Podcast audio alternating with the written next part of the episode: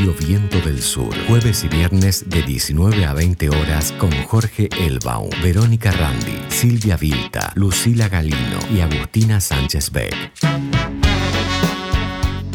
Bueno, estamos en un programa más de Reseña y Sumisa en la Radio Viento del Sur, en la radio del Instituto Patria.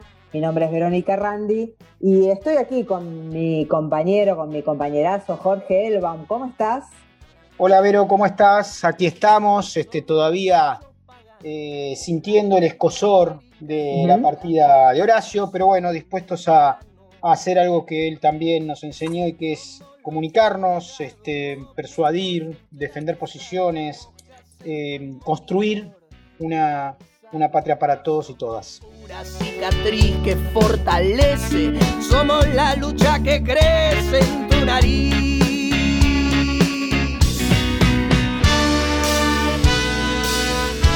Somos la revolución.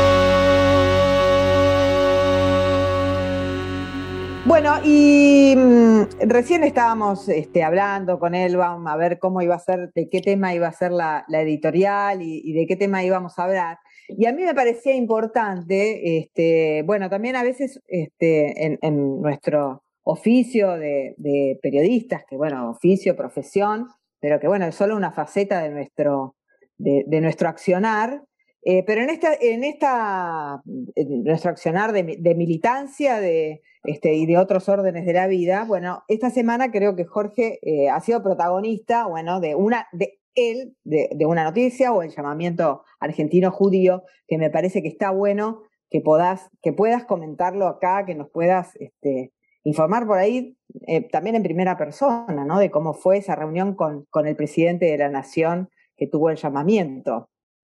Bueno, sí, la verdad esto, la, reunión fue el martes último.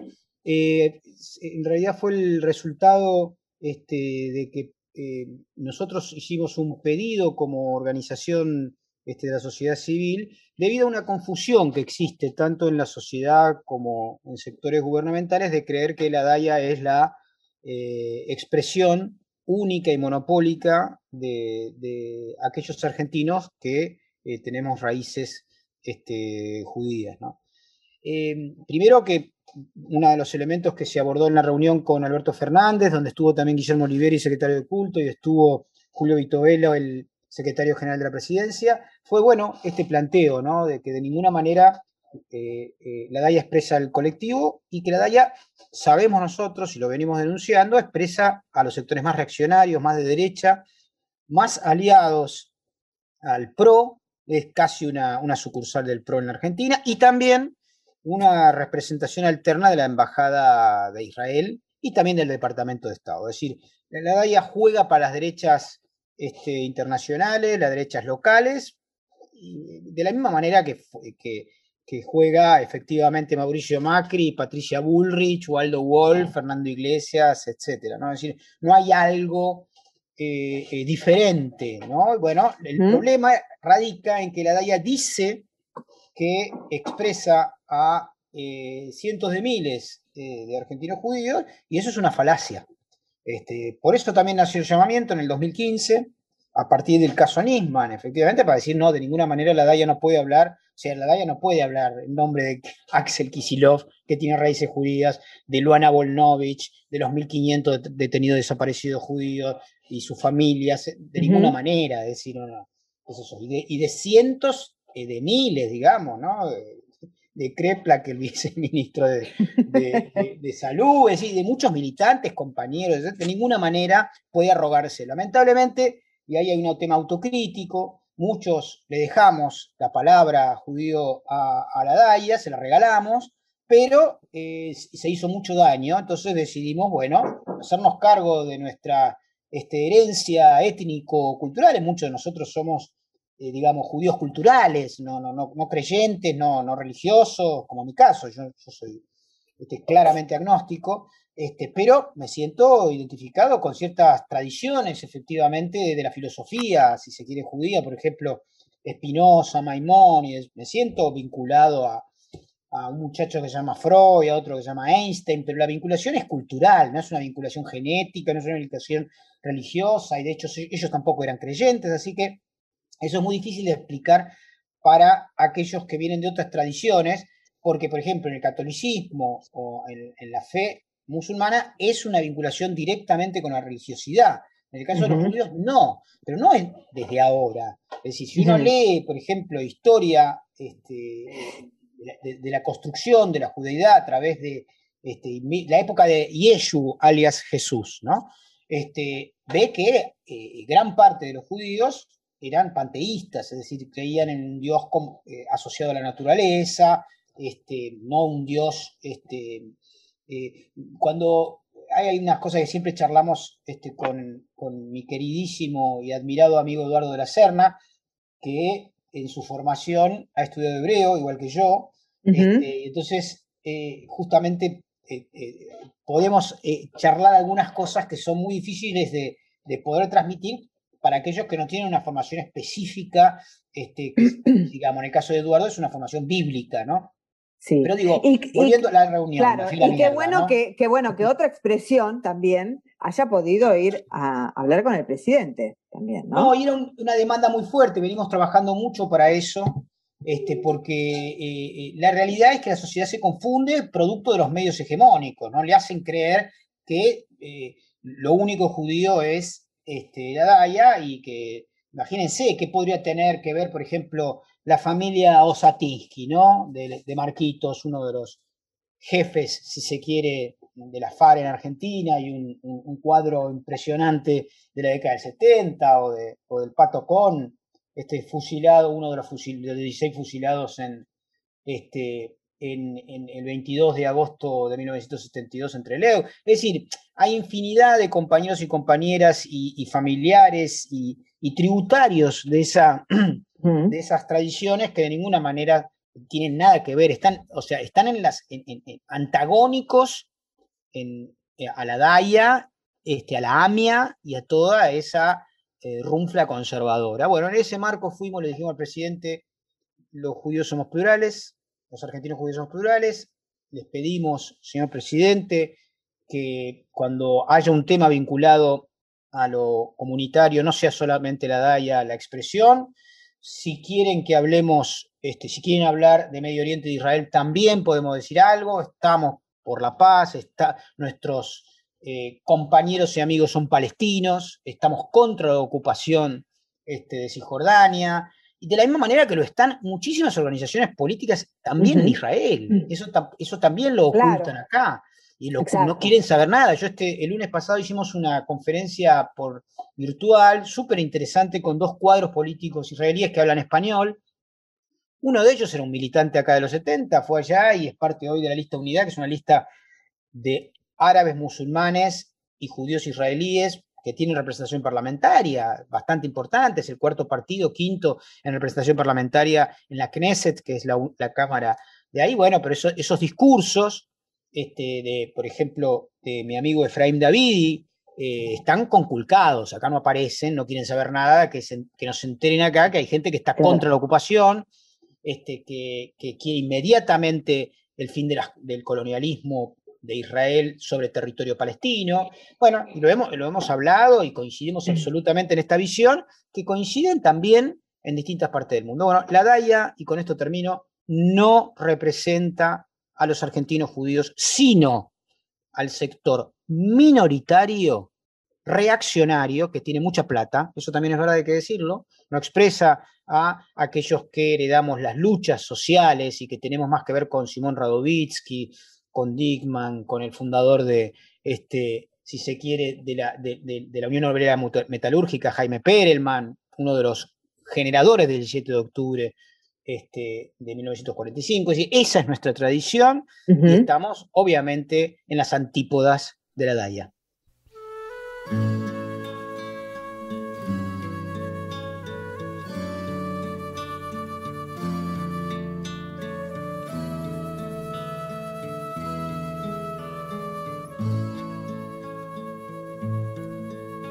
Voy a hablarte, querido compañero, de la patria que ha de forjarse abajo los que hacen andar las herramientas y no tienen más riqueza que sus manos. No te puedo querer como te hicieron. Quiero verte salir con tus consignas, las que nacen del alma de tu gente, no con las que te dan a que consumas. No te puedo mirar siempre engañado, eligiendo a los que impusieron ellos mientras calman sus ansias de grandeza. Tú le eliges los yugos a tu cuello. No te puedo querer siempre callado. Quiero oírte maldecir y blasfemando. Acabar con la paz que te inventaron para infundirte miedo por el cambio la rabia se torne lucha, hermano, defendiendo lo que hicieron tus manos. Nada valen los ricos sin tus horas, que comparten a los buitres del Estado. Responderemos ante la mentira, la rabia convertida en estrategia, el dolor en maniobra organizada y esta lucha de abajo hecha conciencia, solo habré de llamarte patria mía.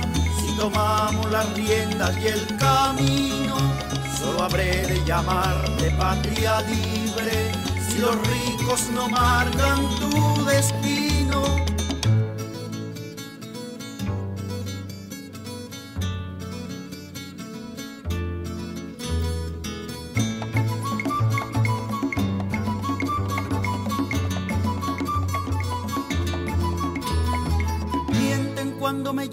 al trabajo, en armonía los ricos y los pobres, en mi casa me falta el alimento y en la suya crecieron los millones. Miente Señor cuando dice conmovido que esta alianza de quitarme la pobreza, más baratas tal vez quiera mis manos para dar a unos cuantos la riqueza. Usted dice patrias pobres contra ricas y en mi patria me siguen explotando. Cuánto gana mi pueblo en su llamado, cuánto el rico va a estar aprovechando. Mi enemigo me marca al enemigo y quiere que le ayude con el teatro. El que a dos amos sirve, sirve a uno no me puede engañar, yo estoy abajo, solo habré de llamarte patria mía. Si tomamos la rienda y el camino, solo habré de llamarte patria libre. Si los ricos no marcan tu destino.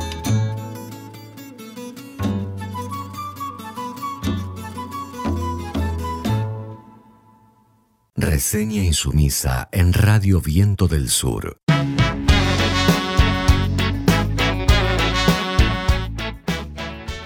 Bueno, y estábamos con nuestros compañeros eh, militantes del campo popular, Rafael Klexer. ¿Cómo estás, Rafa?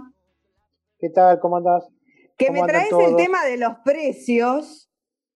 Sí. Y ya hoy eh, leí ya lo que estoy leyendo y son cosas insólitas. Por ejemplo, que hay cepo a la carne. Yo digo, ¿cuál es el cepo? La, el precio, 800 mangos el kilo. ¿Qué cepo? ¿Cepo para quién? ¿Cómo viene eso? A ver, contanos, Rafa. una descripción del fenómeno, del fenómeno cárnico, entre otras cosas. No, nada, un poco. Yo no sé por qué elijo estos temas, la verdad. ¿no? Tendría que hablar de fútbol, podríamos hablar de tantas cosas. 35 este, años se hizo esta semana del mejor gol de la historia, ¿por qué no?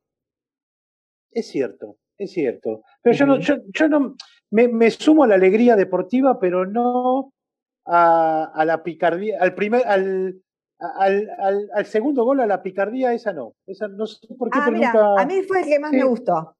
Sí, pero porque le das una connotación beligerante con, claro, obvio. con Inglaterra. Así, mirá.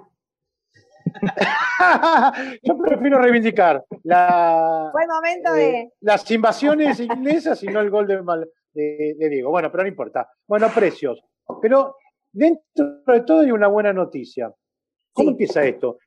Voy, voy a empezar por, nada, voy a hacer un corte que a mí me pareció extraordinario. Alberto en España. ¿Cómo? Alberto en España. Sí, ¿se acuerdan cuando fue a España, hizo la gira ahí en Europa? Creo que primero fue a Portugal y después fue a España.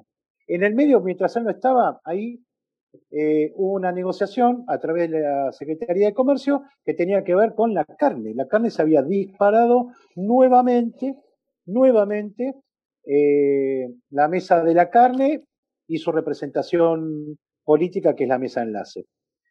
Eh, negociaciones de por medio de las 200.000 toneladas necesarias, necesarias porque es la que consumimos. Ah, se acordó 8.000 toneladas que nos dejaban esta buena gente, 200.000 en general, 8.000 a, un, a un precio determinado y el resto todo a la exportación. ¿Cuándo llegó Alberto? ¿Cuándo llegó Alberto? Dijo, no, señores, este acuerdo no va. Al día siguiente eh, suspende por 30 días las exportaciones de carne, al día siguiente le contesta con un local patronal, que ya hemos hablado acá, y donde el local patronal fue un fracaso estrepitoso. Si no, si no, salía, de vez en, si no salía de vez en cuando en algún, en, Clarín, en la tapa de Clarín, la gente ni enterada. ¿Por qué? Pero porque más allá de que fue eh, una victoria del gobierno, fue en realidad que los propios productores seguían vendiendo la carne. El lockout fue acá en, Liniers, pero, a ver, eh, la Argentina es grande. Claro, sí, este, sí, además la cuota Egipto seguía, la cuota Egipto seguía Exactamente. entonces, eh, también las Pero voy a destacar esto. Sí. Compañeros y compañeras, voy a destacar esto. ¿Cómo se impuso Alberto? Me parece que fue una demostración muy importante y que tiene que dejar una enseñanza. Se impuso bajó la, sacó la exportación, eh, la masiva, digamos, de, que va la media res entera. Locao patronal, se lo ganamos. Mentira, no aumentó la carne. En algunos aprovecharon y aumentaron la carne, pero producto de ese local no aumentó la carne. Este, sí, hay algunos que siempre aumentan. Ahora, y hoy nos, hoy nos enteramos de un buen acuerdo que se logró eh, producto de que el Estado Nacional funcionó y funcionó para bien y hay cortes que entendemos que son los populares, se arreglaron, eh, algunos duran hasta fin de, durante 30 días, otros hasta fin de año. Lo cierto es que se frenó la tendencia alcista de los precios y me parece que es la primera vez que se negocia desde una situación de fuerza. Ahora, ¿es insuficiente? Claramente es insuficiente. Pero ahí está una engaña pichanga que nosotros tenemos que entender para poder eh, mejorar la situación. Ya hemos dicho una vez y mil veces en esta columna que los acuerdos de precios son muy importantes en una determinada situación, que es para una coyuntura determinada y es para en un momento donde eh, se distorsiona los precios. Ahora, esto, tiene una, esto tiene un momento, una instancia, un espacio en el tiempo, porque sabemos que a la larga esto se defleca, los, los tiempos indeterminados no sirven y sobre todo en, cuando nos alejamos de la ciudad de Buenos Aires pierde el peso el acuerdo y el Estado Nacional no tiene las herramientas necesarias para hacerse imponer. Por ejemplo, las multas que ya sabemos que se aplican se aplican cuando no cumplen los acuerdos y después las apelan y no las pagan. Entonces, sí, cautelares siempre tienen.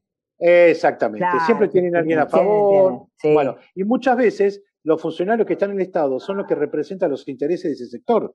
Digamos, también digamos esto, donde muchos no vienen, pero no del gobierno de, de Macri, hace un montón de tiempo que es imposible muchas veces sacarlo. Ahora bien, el gobierno de Macri se recontraprofundizó y tenemos a los propios que tienen que controlar son empleados de las empresas que deberían controlar. Entonces, frente a eso también habría que cepillar y liberar al Estado de todos estos neoconservadores, corruptos, neoliberales, llamarlo como quieran. Ahora bien, todo acuerdo de precios debe ser, sí, pero eh, en realidad están al servicio de es el mejor postor. son mercenarios. Yo diría que son mercenarios. Bueno, porque en las provincias, ojo, porque en las provincias no son amarillos, son peores, diría, en algunas provincias. Son peores en clave qué intereses defienden.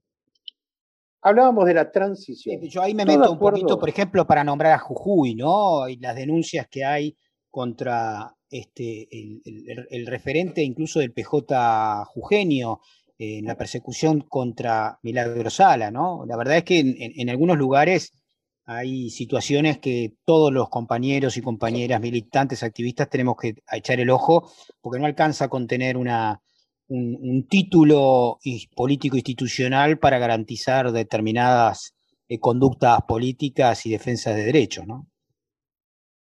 No, por supuesto, por supuesto. Y siempre dijimos, bueno, me hago, cargo yo, si Vicentino está expropiada es porque diputados propios este, se oponían. Entonces, vos no vas a mandar la expropiación, la ley, el proyecto al Congreso, este, sabiendo que perdés. Y propios compañeros propios votando en el banco de Rosario, eh, ex contadores de Vicentín. Es decir, hay, una mixtura, digamos, hay una mixtura propia de nuestra argentinidad al palo. Vuelvo a los precios porque si no, eh, nos empezamos a picantear, que tiene que ver con la transición. Nosotros tenemos esta oportunidad de que a partir de este gran acuerdo que llegó el Estado Nacional, producto de fortalecerse en una posición, dice muchachos, hasta acá llegó este abuso, negocio en una situación de poder, tenemos la oportunidad de que este acuerdo sea una transición hacia algo que tiene que ver con aumento de la producción, que tiene que ver con la intervención de las provincias, que tiene que ver con la intervención de las empresas recuperadas, las cooperativas, que tiene que ver con fijar un mercado externo en función de las necesidades del pueblo, que hay que combinar la carne que queremos comer más los dólares que necesitamos para la industria. Esto es así, va a ser así, porque hay algo que aprendí, y esto lo aprendí, entre otras cosas, haciendo esta columna y charlando con todos ustedes, que es un falso debate entre los mercados internistas y aquellos que quieren exportar. Es un falso debate, porque la Argentina necesita las dos cosas. Necesita los dólares y necesita defender y garantizar el mercado interno para que nuestros pibes puedan comer y puedan acceder eh, eh, con comida saludable, a buen precio, justo, y desarrollar el mercado interno. Es decir, que la derecha inclusive nos mete en esta contradicción falsa, no podemos garantizar las dos cosas y es necesario y hay que equilibrar. Me acuerdo cuando Clarín decía, se perdió 280 millones de dólares porque cerraron la exportación durante 30 días. Lo que no dice es cuánto ganó la Argentina y sobre todo los pibes que pueden comer carne claro, Además te dice, pero ¿quién perdió? Yo hoy lo leí y yo no perdí nada. O sea, 1200, hoy, hoy leí 1200, no sé en qué portal, creo que en la política online. Eh, ¿Perdió quién? Por eso te decía, era eh, lo del principio, a 800 mangos el kilo de carne. ¿A quién quiere vender que alguien perdió? Si ya la gente no puede comprar la carne. Estamos en, niveles de consumo muy bajos. Yo creo que tiene que, yo creo que eh, se Esta está por semana hicieron allanamientos de carne y nadie fue a reclamar, los productores. Están todos, están todos de, papeles. Bueno, pero nos tendría que servir para eh, negociar de esta misma forma con otros sectores. Vos sabés que eh, varios compañeros, compañeras, sobre todo no, de la, no que vienen de la política tradicional, sino de la militancia social de derechos humanos, cultural y sobre todo sindical, firmamos una solicitada reclamando que el Congreso de la Nación convoque a los CEOs director, de los directorios de la empresa productora de alimentos, lo mismo de siempre. Cargill, eh, eh, Arcor, Nestlé, Procter Gamble, bueno, todo lo que ya, Mastelone, todo lo que ya conocemos, el 90% de esas empresas son de capital transnacional, que los convoque a discutir el tema de precios, saber por qué en la Argentina hoy está aumentando los precios. Porque saben lo que creo, entre otras cosas, que el Ejecutivo solo no puede dar la pelea por los precios en Argentina. Es eh, el Ejecutivo solo en este Estado, donde han incorporado herramientas eh, neocoloniales, la cabeza funcionando de estos funcionarios para, para cualquier lado, eh, eh, eh, no, y en el contexto de pandemia también, digámoslo, no, Porque en este, contexto, en este contexto de pandemia, donde también la, el reclamo social está muy acotado, ¿no? en una parte. No sé, no, no creo. Y, la, demanda, y la demanda de alimentos también está muy... Yo creo, escúchame, a ver si... Yo creo que No tiene que ver la pandemia ¿a, qué me, ¿A qué me refiero?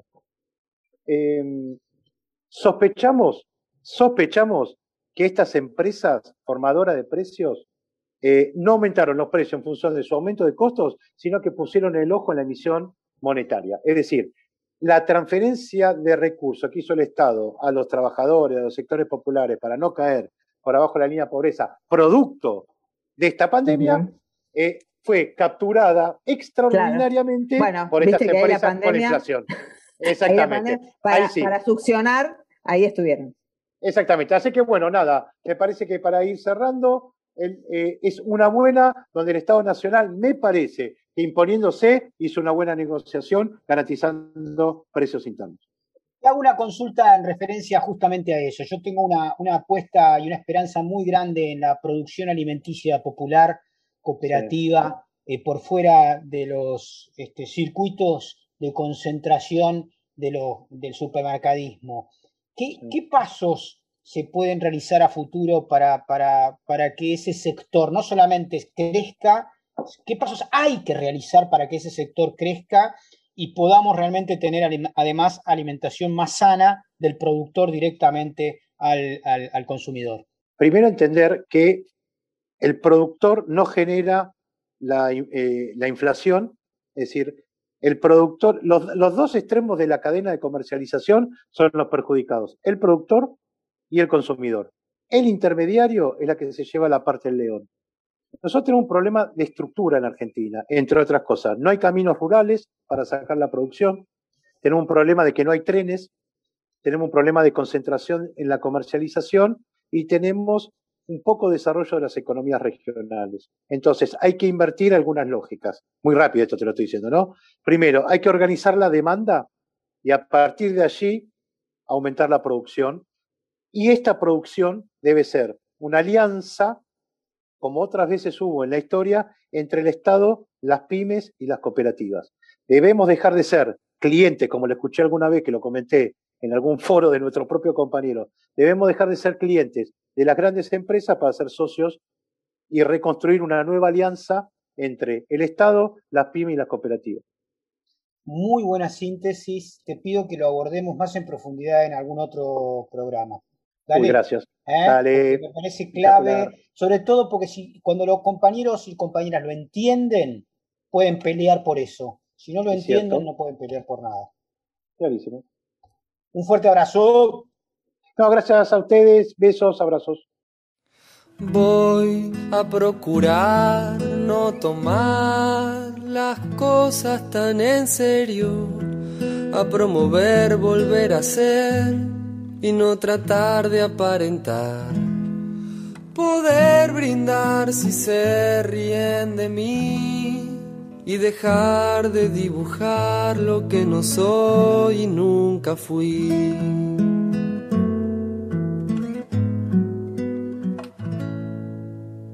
Es cierto que si estoy nervioso río, que a veces me desvío con tanta facilidad que le tengo miedo al agua, que he nacido en Nicaragua. Y perdona Joaquín, pero me gusta tu mamá.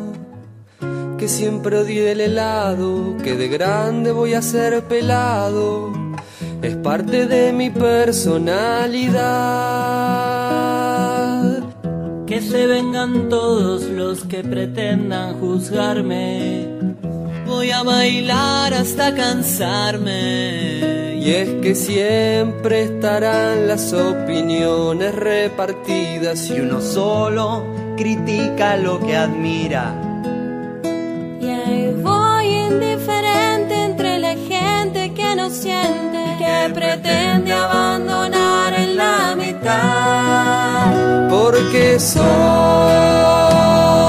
parte de una hermosa cadena, un eslabón que nos conecta con la tierra y no entendés que estoy a tu favor, que me duele tu dolor, que nos comunica el viento. Y aquí estoy, tranquilo y sin cantándole al amor del universo en estos tiempos. Ay, ay, ay, ay, ay.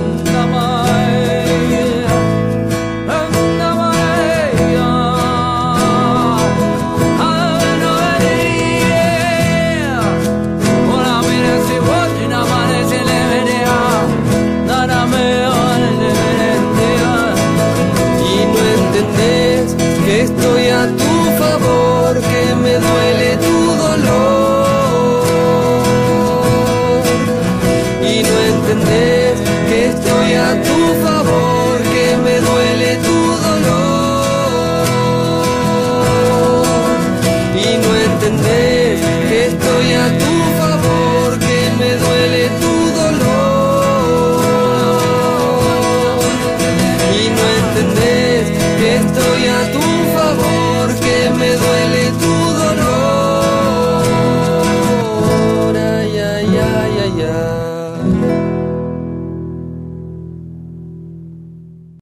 Reseña insumisa en Radio Viento del Sur.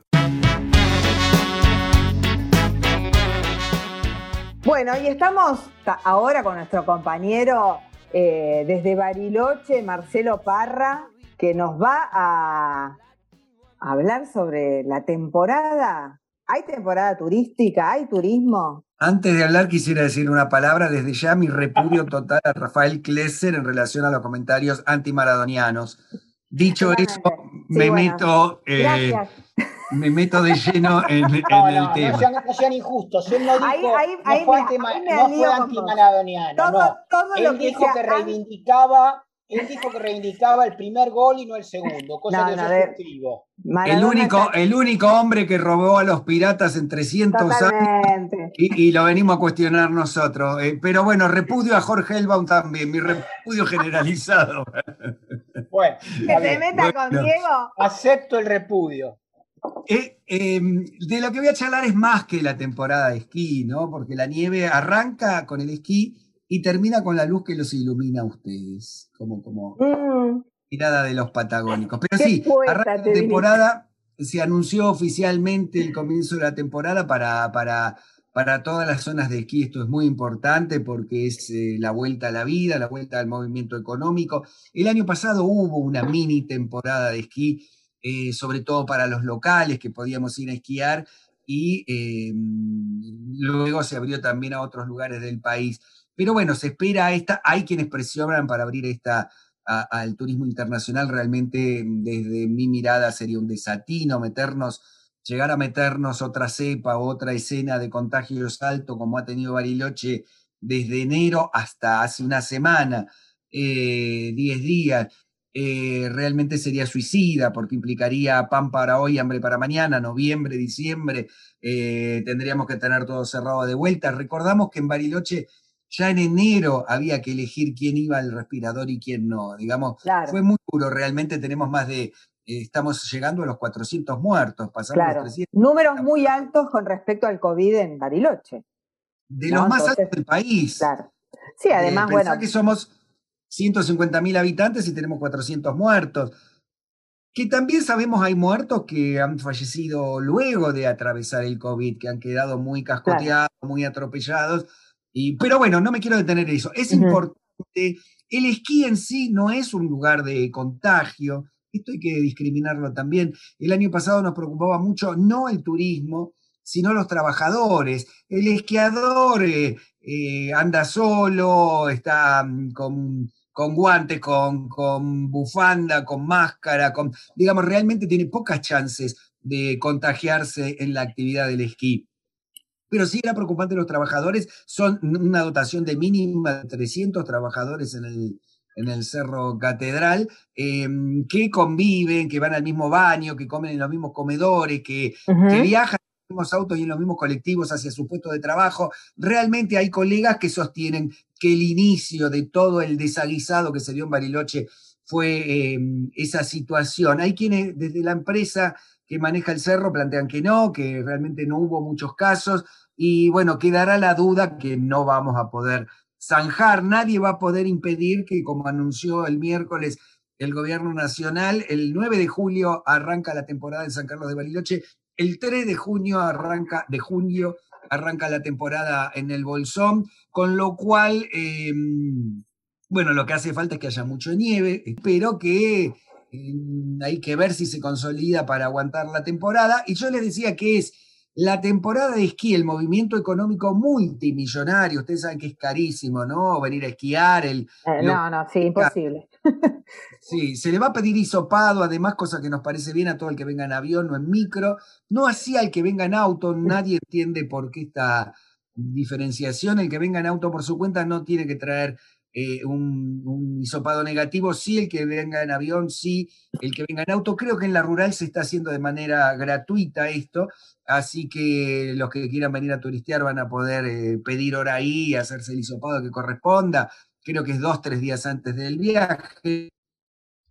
Y eh, es muy importante por el movimiento económico, es muy importante porque es muy alta la vacunación en Bariloche y, tenemos la sensación de que esta pandemia empieza a quedar atrás, que falta un último esfuerzo, demos madera, si no hay otra cepa mediante, acaso en dos meses todo esto empiece a ser un recuerdo de anécdotas y también del duelo, ¿eh? creo que va a haber que hacer un duelo, que no somos muy conscientes que se nos han muerto miles y miles de, de, vecinos, que, que, en algún lugar en la sociedad, a mí me parece muy bien que no se esté haciendo la Copa América acá, razón, ¿no? Digo, no podemos estar tan esquizofrénicos de, de, estar en una celebración mientras que todavía no terminamos de enterrar a nuestros muertos. Sí, y no podemos hacer como si no pasara nada. Exacto. No, yo personalmente creo que no hay peor eh, eh, estímulo para la psiquis que negar. Creo que uno tiene que asumir los duelos, atravesarlos, ser consciente de lo que le va pasando, para no ser un bobo en la vida, pero incluso, digamos, para que no te aparezca después como la mancha de humedad debajo de la pintura. Pero les decía, no solo eh, tiene que ver con, con, el futuro económico de la región, de gran parte de la Patagonia, sino que también esta temporada de nieve que está arrancando tiene que ver con la generación de energía hidroeléctrica. Las represas hidroeléctricas están esparcidas a lo largo del Limay, represas como el Chocón, Piedra del Águila, Picún Leufú, em, que son las que ustedes no se dan cuenta, pero esta nieve que cae arriba de un cerro acá va despacito como agua cuando se derrite hacia el lago Nahuel Huapi o otros lagos de la región. E, estos em, terminan en el río Limay Em, el río Limay caudaloso va bajando, va generando a través de las centrales hidroeléctricas la energía que a posterior eh, termina iluminándolos a todos ustedes. O sea que arranca una temporada muy importante, tenemos que estar atentos. Para la ilusión es un volver a vivir. Toquemos madera, crucemos los, los dedos y, y agarrémonos de todas las cábalas que tengamos. Ojalá que esto sea el comienzo del final. Gracias, Marcelo. Te agradecemos mucho. Chao, hasta la próxima. Un abrazo para los compañeros y compañeras de Bariloche.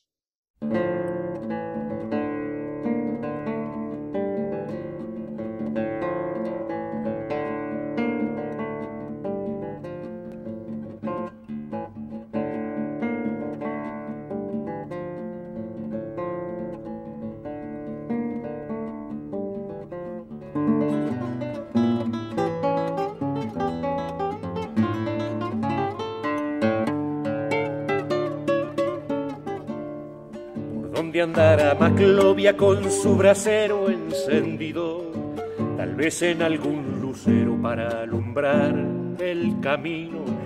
Abuela del campo mío, ¿por qué tendrás que morir?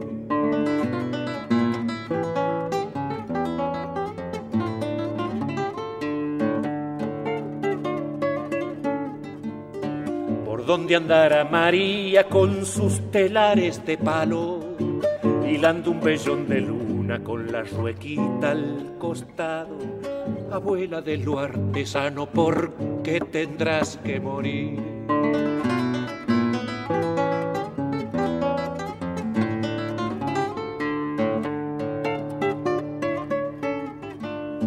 Por donde andará Dominga con su batita floreada, bailando la chacarera sin su cigarrito y chala Abuela con esa laya, ¿por qué tendrás que morir? Ausencias he conocido y sequía y una más larga. Nadie quiere hacerle caso, pero a toditos nos llama. Abuelas voy con guitarra, tengan el patio regado.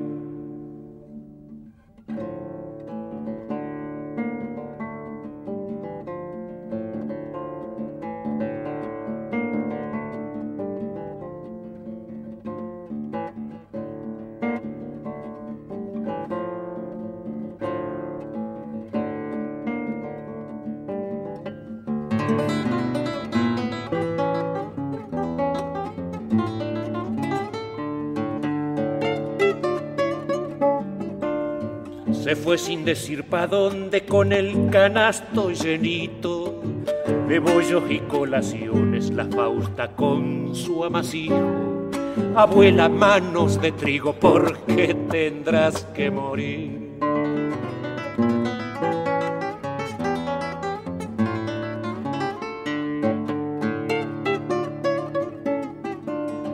Jugando se fue la palma con su muñeca de trapo la que supo hacer de todo y todo lo hizo cantar.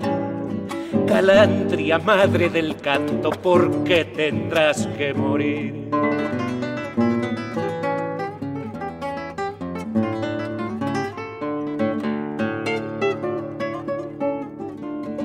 También se fue la Rosaura rezándole a su santito, la que se baba los mates tirando hierba al fueguito abuela de los criollitos, porque tendrás que morir.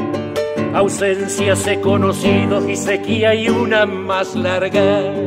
Nadie quiere hacerle caso, pero a toditos nos llama. Abuelas voy con guitarra, tengan el patio regado. Reseña insumisa en Radio Viento del Sur.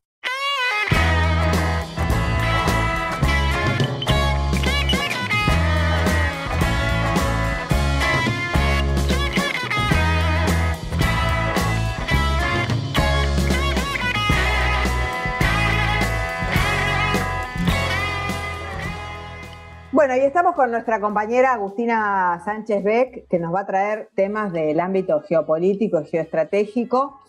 Bueno, que nos, nuestra compañera que nos va a hablar de las represas hidroeléctricas, ya empezó un poco Marcelo a hablar del tema, y bueno, Agus, ¿cómo viene el tema? Porque hubo, muchas noticias esta semana. Hubo muchas noticias tal cual, sobre muchas noticias sobre el sector eh, energético y, eléctrico nacional, que la verdad son una alegría eh, en un montón de sentidos. Digo, creo que, estamos tratando de retomar las sendas de la planificación energética nacional que, sentó las bases en el 2006 Néstor Kirchner con el Plan Energético Nacional. La semana pasada, eh, Alberto Fernández, el gobierno, de, mediante un decreto, derogó eh, un montón de privatizaciones que se habían hecho en sectores em, estratégicos, energéticos del país que se habían realizado durante el gobierno de Mauricio Macri.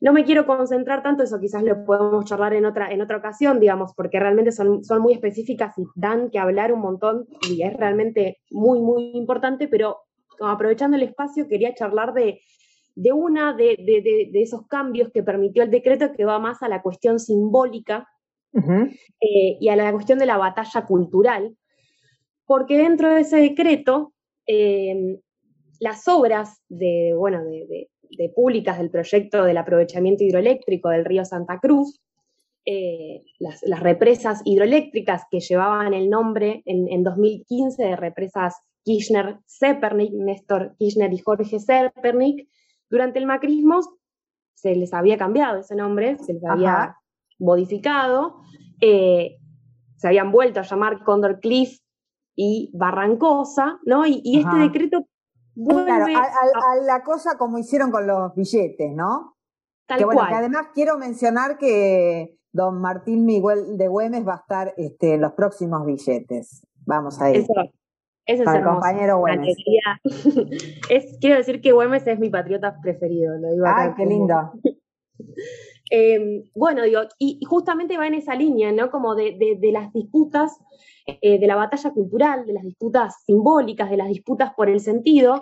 porque me parece que la eliminación del, nombre ¿no? y, de, y de la memoria también que se le dio a esas represas, ese proyecto estratégico para el país, que ahora podemos detallar un poco de qué, de qué iba, me parece que es crucial, ¿no? Porque también que el macrismo haya eliminado, haya cambiado los nombres, que es el que les puso el gobierno de Cristina Kirchner, habla también de una suerte de proscripción del peronismo en el siglo XXI. ¿no? Digo, de las maneras que tienen de quebrantar o debilitar la memoria, de debilitar los procesos populares, de debilitar los procesos nacionales autónomos y soberanos, ¿no? Porque así parece que nadie, eh, que las cosas nacen ¿no? y se hacen solas y, que emergen y que cambian cada pocos años y no hay detrás un pueblo apoyando una política soberana ¿no? y un proyecto nacional como, Y patriotas haciendo para el proyecto nacional y popular, ¿no? Este, como fue Néstor Kirchner. Exactamente, exactamente. Por eso todas las centrales térmicas del plan energético llevan el nombre de Güemes, de Belgrano, de San Martín, digo, va un poco en, ese, en esa línea. Quiero, quiero eh, recordé cuando dijiste esto de, bueno, de la prohibición, cómo se manifiesta en el siglo XXI, y recordé las palabras de Cristina el, el 13 de abril del 2016, que dijo, si pudiesen prohibir la letra K, la prohibirían. Tal cual. Bueno, digo, y, por eso esas cuestiones se, dan mucho no en el plano de lo simbólico, y por eso quería como resaltar eh, esta medida que, permite el decreto, porque me parece que es una de las disputas centrales. Siempre decimos que, la verdadera batalla es la, o la madre de todas las batallas es la batalla cultural, entonces me parece que el decreto va en ese sentido, y además, digo, no, no tenemos que olvidarnos que, estas obras, ¿no? que las represas Kirchner-Zepernik, son estratégicas y hoy debemos apropiarnos de, apropiarnos de ellas como pueblo, eh, en el marco de lo que siempre charlamos en este espacio, que es la transición energética, de esa política global que pretende avanzar hacia el uso de energías renovables en detrimento del uso de, combustibles fósiles, pero una política de transición energética y de diversificación de la matriz energética en clave nacional y en clave soberana. Digo, porque estas, estas, este proyecto, digo, es, por un lado, el proyecto más grande en materia hidroeléctrica del país, que le suma un 10% más de capacidad a la matriz energética, tiene una producción de casi 2.000 eh, megavatios, que es un montón, digo, permite, eh, desde, genera, eh, iba a generar hasta desde 5.000 puestos de trabajo directos y había picos donde podía alcanzar 7.000 puestos de empleo, ¿no? Tanto directo como, como indirecto, el nivel de, energía que genera para la, para la matriz eh, energética y eléctrica, como digo, diversificando la enclave nacional y soberana, que es muy distinto a lo que hizo el macrismo, que durante el macrismo este proyecto se canceló, ¿Mm? junto con las centrales nucleares, que lo hemos hablado, se separaron, ¿no? Y son justo dos tipos de, de producción de energía que no emiten gases de efecto invernadero, y en paralelo se llevó adelante el plan Renovar, que como ya sabemos supuso la importación neta de eh, fuentes renovables de, paneles solares, de molinos eólicos, etcétera, etcétera, ¿no? que tuvieron un profundo impacto en la matriz productiva eh, vinculada al sector energético nacional. Digo, por eso me, parece que, estas represas ¿no? son, son estratégicas en un montón de sentidos, pero principalmente en el marco de, estas transiciones globales y recuperar el nombre ¿no? que, tuvieron y a su vez recuperar la memoria de aquellos eh, que dieron todo para, justamente tener una política energética eh, en favor del pueblo argentino, digo, me parece que es muy importante de recordar. Agus, este, bueno, ¿alguna cosita más que quieras agregar como para cerrar? Este, bueno, perfecto. Este, no, no. Bueno, defender, defender las obras. Defender las obras, claro. Muchísimas gracias, Agus. La verdad, tu aporte siempre es importante y nosotros que tenemos la posibilidad de verte con ese hermoso gorrito verde, te saludamos a la distancia y te queda bárbaro, la verdad. Gracias, es que estoy muy despeinada, por eso tengo este No lo sabía ni no, pero te queda fantástico esa gorrita verde, así que podés usarla más seguido. Gracias, les mando un abrazo muy grande. Un abrazo Gracias, Agustina. Reseña insumisa en Radio Viento del Sur.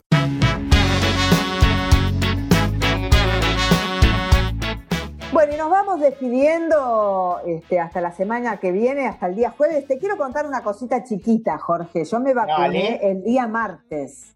Sí. Y vos sabés que este, una de las cosas que te preguntan, este, bueno, primero eh, un agradecimiento este, a poder vacunarme, porque realmente este, fue, este, realmente buenísimo. Eh, me siento muy bien.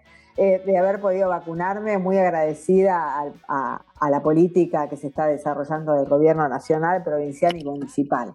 Eh, pero más allá de eso, te quiero contar una anécdota para que veas en qué, en qué momento están los medios, ¿no? Ellos que se creen este, que están ganando y que están cada vez diciendo más pavadas y cosas más agresivas.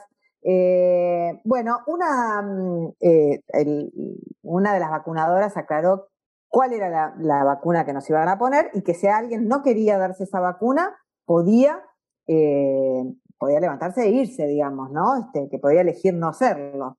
Bueno, eh, al caso una mujer este, dijo que, bueno, que ella tenía muchas dudas sobre la vacuna por todo lo que había escuchado en, la televisión. Y bueno, la, vacunadora dijo, bueno, yo les recomiendo que para la salud de ustedes dejen de ver eh, televisión. Bueno, en ese momento hubo risas y aplausos, generalizadas de las 50 personas que ahí estábamos. Eh, ¿Qué quiere decir eso? ¿Qué te quiero decir con esto? Que bueno, este, mientras que ellos dicen cualquier cosa, la gente eh, no les, ya no les cree, no les cree nada. ¿no? Eh, estamos viendo ese proceso, esperemos que se exprese ahora en las elecciones de fin de año, porque la verdad que sería una cachetada para estos personajes que hacen política desde los medios hegemónicos y utilizan la ofensiva este, y los fierros mediáticos para perseguir a, compañeros, compañeras, para inventar, para... Hoy escuchaba una, una, cosa horrible que es que decían, 6 millones de personas están preocupadas porque no van a tener la segunda vacuna primero que son 600.000. El, nivel de, perversión, de falta de, rigurosidad, a propósito, por supuesto, para engañar a la sociedad, es de un nivel abyecto. Y en ese sentido, denuncia nuestros medios, construir redes de comunicación alternativas al discurso brutal de la derecha y seguramente vamos a ser más libres. Paganos, latinoamericanos, la fermentación del tirano.